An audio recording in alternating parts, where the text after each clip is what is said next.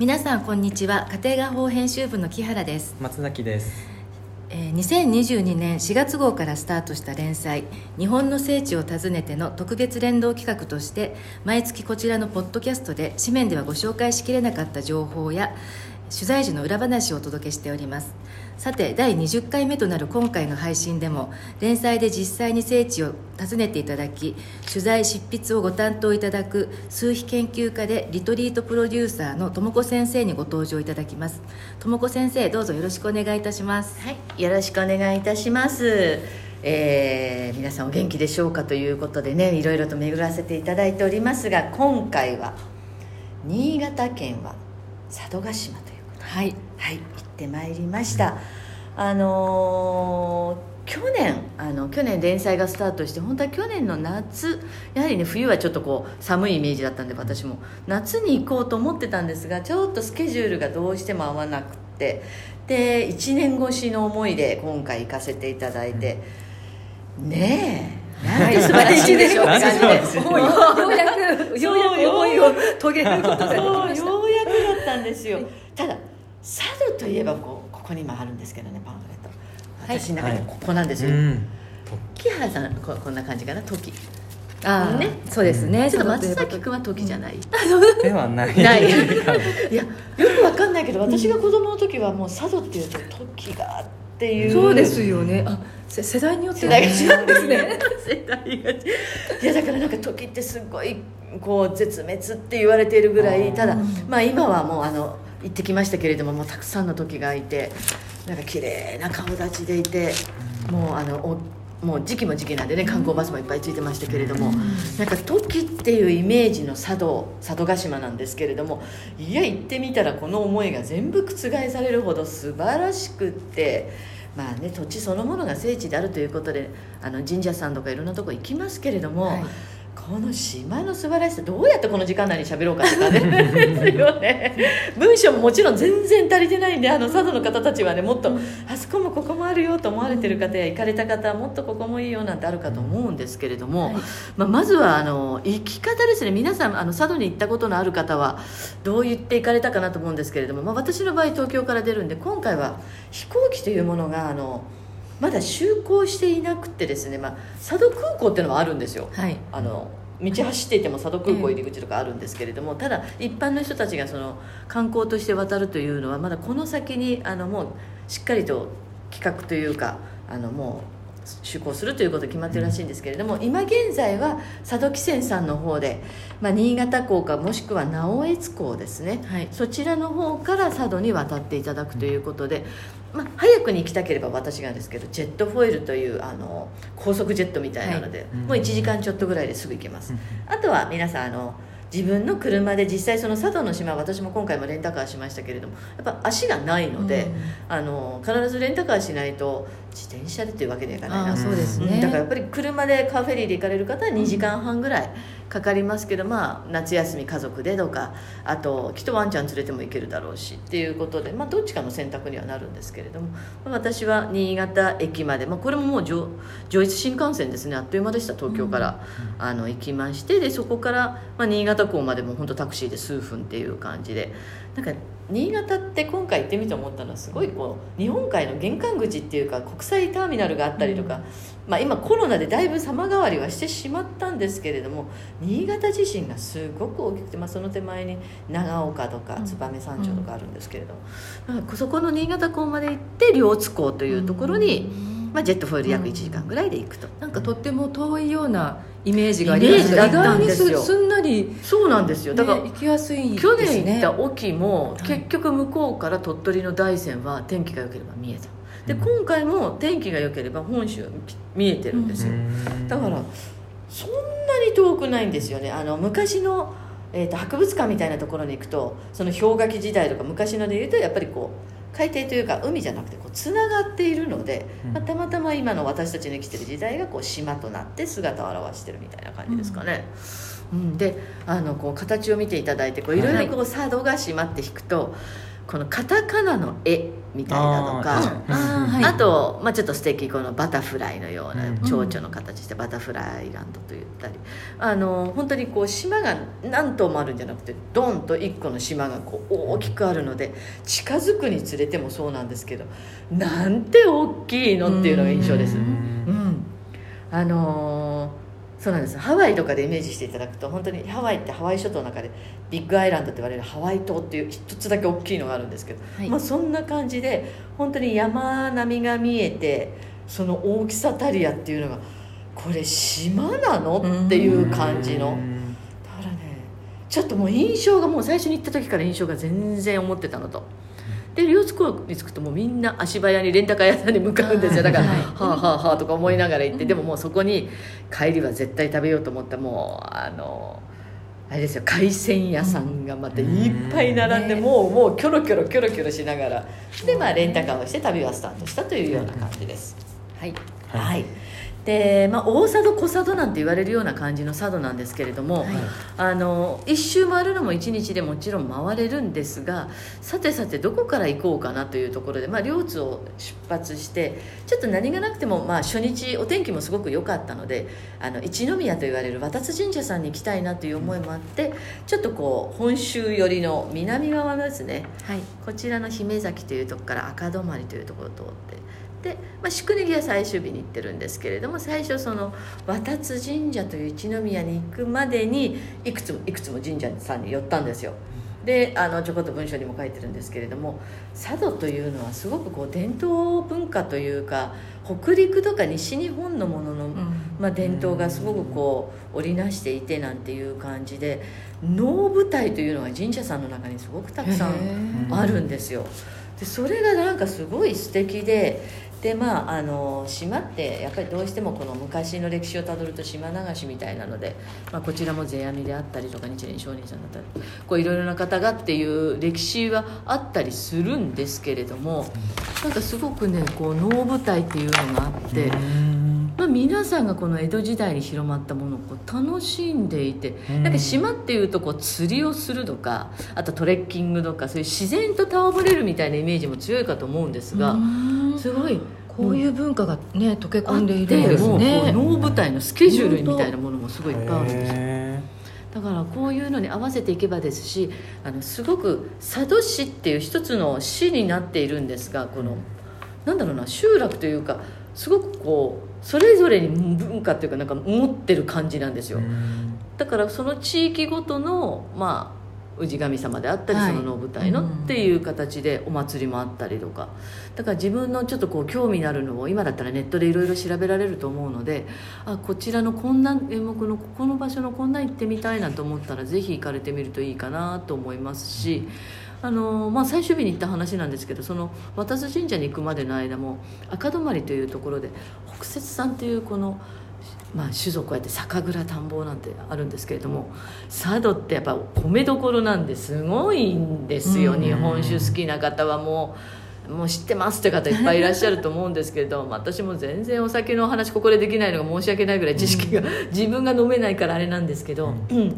でもあの一説には本当に白ワインのようなとかあともいろいろな賞を受賞、うん。世界最高峰のワインの品評会でですね、うん。真鶴さんの魔法もそうだったりとか。あとその酒蔵さんがこういろいろなあの地域との SDGs じゃないですけれども地域活性化でいろんな取り組みをされてたり、あの外国の方たちとコラボレーションしてたり、面白いんですよ、ね。美味しいし面白いしの楽しそうですね、もう皆さんがすごいアイデアを出し合って、うん。なんかその昔の良き伝統文化も引き継いで、なおかつその昔からある、うん。その酒造さんたちの各会、あの酒造さん方がいろいろな取り組みをしてるということでもうね本当にあとねあのちょっとさっきもあのみんなで話したんだけど和太鼓文化っていうものもあって、世界的有名な古道さんたちがここ佐渡を拠点になんていうのもあるので、うん。なんかねこれもまたなんかこう行くとねカヤックとかねダイビングなんてイメージとまた全然違って。そう,、なんです。すごい良かったです。でまあ、初日のねそのあの渡津神社の一宮さんも立派な拝殿とありましたので、はい。ぜひあのそこのまあ、佐渡金山が有名な佐渡島なので、あはい。なんか金色のおみくじがあるよなんていうふうにも言われてますからぜひ皆さん見つけてやっていただくといいかななんてあの神社巡りたくさん。あそうです。あの国生神話のね一番最初にあ。の富士の後に去年淡路島も行ってますけれども、国生という神話の中であの佐渡というのは、えー淡路島四国沖九州壱岐対馬佐渡で本州が生まれたというふうに言われているのでやっぱり佐渡ってそれだけすごくこう神話の世界とも密着してますので、あの神社とかまた仏閣とかもお好きな方は行かれたりお祭りを楽しまれてもいいんじゃないかなというふうに思います。はい。でまあそんなこんなでまあ本当にこうずるずるずるっとこう回りまして、まあ、初日は相川というあの次の日にうん すぐに佐渡金山の方に向かおうと思ったので、はい。そちらの方に行きましてこれがまた西のサンセット側なんですよ。わ東海岸じゃなくて西海岸の、はい。綺麗でね。なんかそれがあの行った時は夏だったんですけれど、はい。そのみんなが夕日を見ているなんかこう家族の姿っていうのかな。あれがねなんとも素敵で、ううんん。あのここもちろん温泉もありましたし温泉に入って何してで、まあ、食事もあの旅館ホテルさんでなんですけれどもなんかねいろいろとこう工夫があって海藻がね稲掘りっていうなんかソウルフードって佐渡で何っていうと稲掘り。っていう海藻なんですよ。ここに今私こういろいろと今いつもねこれ録音してる時にすごい取ってきたパンフレット。ドーンと広げてやってるんですけれども稲掘りの説明ないかな？時時のお食事どころの、まあ、食べるところはもう本当に皆さん調べればいい、ね写真も美味しそうな写真でもあるんですがまあそうお酒もそう。あとね聞いてびっくりしたのがフルーツはい。果物が何でもあるんですよ。ああそれもなんかイメージと違うそれが違ってもうねあの1日目2日目3日目って追ってると多分これ1時間超えちゃうのであの話戻っていきますけれども、その宿根木っていうその西海岸の方にあったところこれその昔 JR 東日本であの吉永小百合さんがその宿根木のところをバックにこのあの大人の休日クラブかなあ何かですごく、いその画面を見ると皆さん思い出される方いるかと思うんですけれども、そこも暑くってあ素敵なカフェがあるって入ったところに西三河っていう砂金が取れるところがあるんですよ。佐渡金山の下にやっぱ自分たちがこの砂金取りっていうのができるところ。その西三河さんのところでほとんどのその果物もすごく作られてるっていうことで西三河のスイカっていうのを生搾りしたものを飲ませていただいてうわそれ美味しそう。いやすっごい美味しくって、でなんか話を聞いたら、まあ、いわゆるこうちょっと南の島のようなマンゴーとかそういうのは取れないんだけれどもでもほぼほぼ洋梨ももうで取れるようになったしあと柿はもうめちゃくちゃ有名で、うん。か牡蠣牡蠣。牡蠣。ですね、そう牡蠣が有名なのがあってとか。とにかく全部取れるんですよってさらっと言われた時にそうなんだと思って。なんかねその昔なんか独立国になるかなんてそんななんか昔々に言われてたようなうん。佐渡の国と言われているのでなんか全てがあるんじゃないという感じ、うん、はい。でまああのこの佐渡金山もそうなんですけれども、はいまあ、江戸時代のその財政をすごい支えたということで、ええ。徳川幕府のその支えた元になって平成に入ってちょっとぐらいはまだあの金を掘っていたということであのもう間もなくですね来年には世界文化遺産に登録される、うん。今もう推薦されているところまで来ているのでじゃないかなんていうふうに言われています。うん金ですよ金。金。ああすごいですね。そうでねでも金銀山なんですよねあ銀あ銀もそうなんです。だから金山銀山なんで目すね。に見える金と見えない金ということで、あの砂金とかも本当に最古の砂金山ですということで。でなんかこう興味深いじゃないですかこうみんなで掘ってこうちょっとあありますねななんんかかこう すんごいこう迷路のようになっていて、うんでももちろん皆さんここの中をめ巡ってれるんでです。ねまた夏に行ったから涼しい。冬に行ったら寒いと思う。ん で夏に行ったらちょっと羽織るものがないと寒いぐらいあそれぐらい。そう中はひんやりしていてあの西三河さっきの言った食べ物果物がね、はい。取れるってその西三河は砂金山であのちょっと宿に泊まって向かったっていうこの相川という地区には金銀山ということで、夏のその時あの夜にライトアップもされてまして、はい。あのそうお宿からちょうど無料のバスで見に行けましたけどちょっと他の調べ事があったんで私行かなかったですけれどもなんかいろいろなことをやられていてうん。そうなんですよ。そ銀山っていうのもあるんですよ。佐渡最大の銀山で600箇所を超える採掘の跡が確認されていあそんなますに採掘そうなんですよね関連すね水石だからもう遺跡は相もうす当ごいなにぎわってたでしょうね、うんうんうん関所とかあったりでもうねただ金山の話だけで終わらないのがなんですけど今回今回のこの旅始まって以来の車のアクシデントといっても事故ではないですね、はいパンクですパンクしたんですよパンクしたんですよってもう本当に笑って言えないぐらいふーんと思って金山から出て、ええ尖閣湾っていうところに行こうと思って、はい。坂道降りた時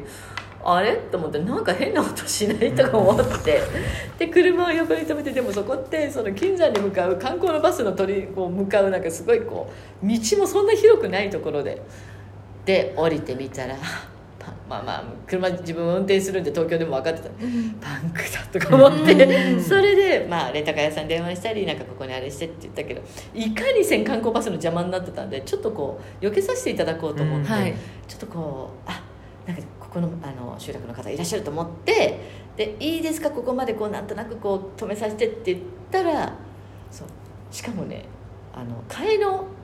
タイヤはあったけどジャッキがなかったんですよ、はい。だから、まあ、もちろん私自分でなんかできなかったんですけど、え行ったら「ちょっとパンクしちゃって」って言ったら「うん?」って言ったらそのおじいちゃまが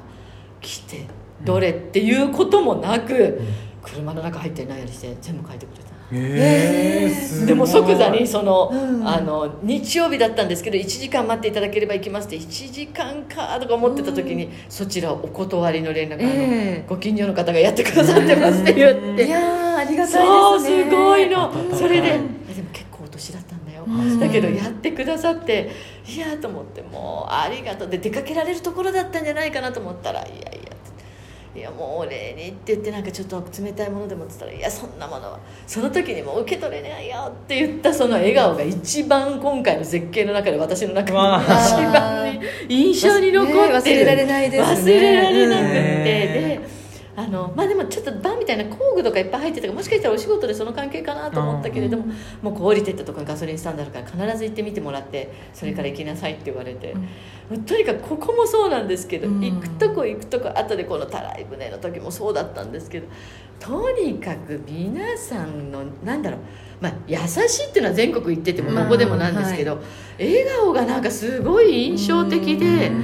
なんかねナチュラルっていうのかな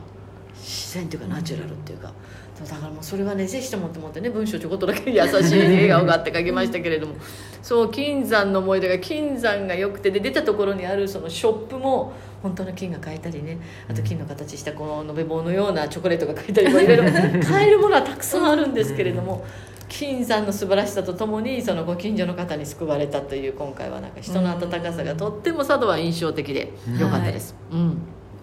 で今言ったあの尖閣湾というところにはい。向かいました、尖閣湾の見えるものあるかな？送ったものにあるかな？私の。尖閣諸ね尖閣なんていうとあらそんな地名があるのかしらと思われる方もいらっしゃるかと思うんですが、その相川というところからまたその金山を見てまあそんなに道自体は遠くないんですけれども綺麗なんですよね。これがなんて説明しよう。あの行く途中にもし夏場に行かれるようでしたらすごいあのひまわり畑。あー有名なあのひまわり畑がありますので、はい。あのちょっと私時期が早かったからほんのちょっとしか取れなかったけど、ひまわり畑あるんで、はい。ぜひ皆さん一面のを見ていただきたいんですがあのまあクルージング私があの大得意とする行ったからには必ずあのクルージングしようということで、はい。今回はこのクルージングがこのグラスボードっていうのかな？なんかこう中を海の中を見れますよっていう遊覧船みたいな中をこう投資してみるあそんなところがあるんだと思って行ってみたら実はここねあのあれなんですよ「君の名は」の映画の方です。あの、ね。アニメじゃない方、えー。書いてありましたよね、うん書いてありました。そう、はい。それの橋のところでなんかすごく有名なめんなさい私はそのこ「君の名は」のそれをそうアニメの方は見ているんだけど。そうですね。アニメの方が入ったなんかねこうありますよね、こうなんかストールを巻いてなんかその、何かの名シーンが生んだところであると。いうふうに言われているんですけれどもそうなんかそんなところがあって多分ね皆さんその写真とか景色を見たらあ知ってるっていう感じになるんじゃないのかなと思うんですけれどもこれはもう絶景と呼ぶにふさわしい、ね本当でも綺麗ですよ。やっぱり全然海濁ってなくてすっごい綺麗に見えます。すっごい綺麗なんですよ、はい。で実際そこでこう中を見た時あにここれこれがそれが黒鯛黒鯛あの船の底が見えるようになってるんですね。もうあのうんここでもそうだったんで、このたらい船の時にメバルとか何とかなんか普通に あの魚たちが泳いでるんですよ。これ釣りにこう釣りにわざわざこう何時間も経ってなくても絶対すぐ釣れちゃうんだろうなっていうような。びっくりの、うん。ちょっとねせあの尖閣はまあ暑かったんですけれどもでもやはりあの私がいつも行く時そうなんですけどこの島とかあのレあの本州もそうなんですけどなんかこの海の外から見える景色っていうのがやっぱり綺麗なんですよ、だからどうしても、あのーまあ、絶景に会いたいとか聖地巡りっていうのをされる時にはあの船とか定期観光船とか何かに乗っていただけると、なんかそういったあの日本列島ならではという島の景観が見えるということで、いっぱいここら辺もそうなんですよね今みんなで見てますけれども先にも撮ってまあたらい船で。そうねななんか綺麗な。すごい綺麗なもの。綺麗な。これが文化的これなも。の冬の写真なんですけど冬でもすごく綺麗。うん。まあ、夏ももちろん綺麗なんですけど、お父さんとか。もうとにかくその綺麗な海の写真だけでももう何枚もあったんでもうどれを撮ろうかなと思ったぐらい、はい尖閣湾そうすっごい綺麗でした、あの行ったらボートに乗るのがおすすめです。あとそこに水族館みたいなのもあったので、はい。今言ったようなあのお子さんとかねももしご家族で行かれたらどういった深さにどんな魚が釣ったらもう全部いるんじゃないっていうぐらい私は見たんですけど なんかそういうのもすごく楽しいのでぜひ行かれてみたらいいかなと思います。うん。あとねなんだろうもうとにかく人の笑顔が印象的だったのと、まあ、絶景がある。それはあの神社さんも素敵。それはもうどこ全国各地どこでもなんですけれども、はい。お米がねあこ結局もうすっごい美味しかったの、なな何何何って感じ。あこれこれですね。これです。はい。はい。そうそう。こなんか聞いたら佐渡のコシヒカリだっていうふうにおっしゃってたんだけれども。前もね私が高校生の時に石川県、ちょっとお友達の実家で行って小松どこだっけな片山。なんか衝撃的ななんかこう東京にいる人がこうお米を食べてえっ？っていう違いを知ったのとその時以来の衝撃を受けたお米の味が違うって思ったのが。佐渡のもうもう土地の方たちはそれを食べてるんで、まあ日常ですか？みたいな、まあ、美味しいんですよみたいな感じ。で いやそれにしても美味しい。絶対あのふるさと納税じゃないけど買おうとか思ったぐらい、美味しくって、でまあ里山風景のあのね。棚田の写真も今回あの5つのショットの中に載せてますけれども、なんかいろいろなそういうあの皆さんこう学校でとかこう棚田のこうなんだろうこう田んぼとかこうそういうことも率先してやられてたりとか、なんかねびっくりするぐらい食べ物が美味しくってちょっとこれはね行かなきゃまたっていう。あの北海道の海鮮の美味しかったこれはもうもちろん、もうね北海道に多分お仕事でとかあの転勤とかももともと地元の方とかたくさんいらっしゃるとね冬の雪祭りとかいろいろあると思うんですけど、なんか佐渡って何を目的にじゃあ行くのかって言った時にはぜひこのなんだろう伝統文化みたいなのもそうだし、まあ、神社とか海の景観の絶景を見るものなんですけど食を楽しんでいただきたいっていうのがまあやっぱりそうですね。そこかなっていうのがすごく大きい、うん、そうなんですよ。とにかく。あとい印象で言わなければと思ったのがあの今回のタイトルにもあるんですけれども生き物のパワーが強いんですよ。うん。着いた時からその車で夏場だったからですけど、まあ、ちょっと言うと怖いんですけどアブとかねそういうのがこう車の周りをブンブンブンブン飛んでるんですよ。で、まあ、まあもちろん怖すアブとか言うと怖いんですけど、はい。でも別にちゃんと閉めてればどうってことなくて、その勢いたりやすごいんですよすごい勢いで飛ぶもんかなと思って見ていてで行った先々にカマキリだなんだかんだって言ってあの1個養老の滝っていう、まあ、あの島の中でなかなか滝巡り合えなかったんですけど、あっと思って行った時も蝶々。もうブルーのブルーっていうかコバルトブルーのような羽のこれがあの優雅に飛ぶっていうんじゃないんですよ。もうねなんかこうはやぶさのように バサバサバサバサその勢いっていうか元気よさがあもう生命っていうか命がもう輝いてるっていう感じ。そのあのさっき言ったあのグラスボードの下の魚たちの泳いでるそのものなんですけどちょっとねなんだろうあの人間がっていうよりはここはもう生き物にとっての楽園なんだろうなっていうような感じ。だからあまりにそのトンボだ蝶だなんだかんだがなんかすっごいもうそれを見とれちゃってなんか写真撮るまでとかどうなってるんだろうっていう感じ。へだから多分知らないうちにそういうパワーももらってると思う言ってなんで不思議。ですねなんかじ磁場がすごい磁場がすごいのかな。ちょっとよくわからな。いですけどわからないけれども何かありますよね生き物で言うとあのクマとかあのイノシシしか猿かい。ないんですよ、あ。いないんですよ。やっぱりこう泳いでこないから、あー。やっぱりいなくって、はい。猿とかもいなくって、まあ、だからなんかこう虫にとってのパラダイスなのかうん。わかんないんですけれども魚にとってもなんかいやいやいやこれはもうその印象があまりに強すぎて見るところはたくさんあの前回あの前に天草の時にいろんなところでなんかやはりこう海側なのでその漁港とか漁師さんを守るためのっていうあの恵比寿様がすごくこう祠でいっぱいあるなっていう印象で今回はやっぱり弁財天さんがすごくやっぱり漁師さんを守るっていう意味でいっぱいいろんなところにこう祀られてたりあのところどころにこう岩があるんですけど岩のところの上によく見るとあっと思ったあの二見ヶ浦と一緒じゃないですけれどもなんかこうしめ縄がかかってたりとか、そういうシーンはいっぱいあの車を走らせてて見たんですけれどもなんかねやっぱりそういったあの守られてる特徴みたいなものが色濃いのかなっていう。だからぜひともレンタカーでこうまず島をこう一番近いのはこの真ん中。この,、はい。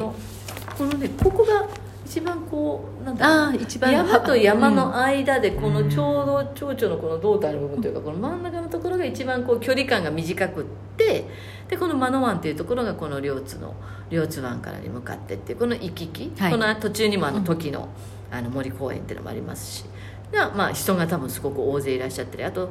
トライアスロンとかそういうのの出発地点でもあるのかな。なんかすごい、うん。あのにぎわっていてただまあここだけで行き帰りだけで終わっちゃったらもったいないのでこうぐるーっと。一周道路みたいになってますんで、そう45号線ですね。はい。これを回ると綺麗にあ一周できる。一周できる。45でやっぱりこう景観がこちらから見てるとここを回った時何が見えてるのってぐらいこう大きいんで島が。私は今何を見てるんだろうっていう感じでこうずーっと海岸線を。